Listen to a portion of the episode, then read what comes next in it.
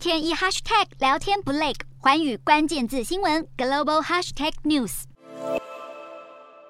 在欧洲国家当中，新冠疫情反弹最明显的就是葡萄牙。根据英国牛津大学数据，葡萄牙二十号的近七天每百万人滚动平均新增确诊是两千零四十三人，感染率高居全球第二。法国从前一周的两百多飙升到九百二，德国则从月初的三百多上升来到七百一十五。主要是新的欧毒亚变种 BA4、BA5 传染性提高了百分之十到百分之十五。德国卫生部长表示，新一波的夏季浪潮已成事实。呼吁高风险族群赶快接种第四剂疫苗，同时在室内空间戴上口罩。法国也面临同样状况。专家表示，随着防疫措施几乎都解除，暑假一来，疫情很可能卷土重来。但是六十岁以上的高风险族群只有百分之二十九打了第四剂，万一没保持稳定的免疫力，就怕夏天医院又要人满为患。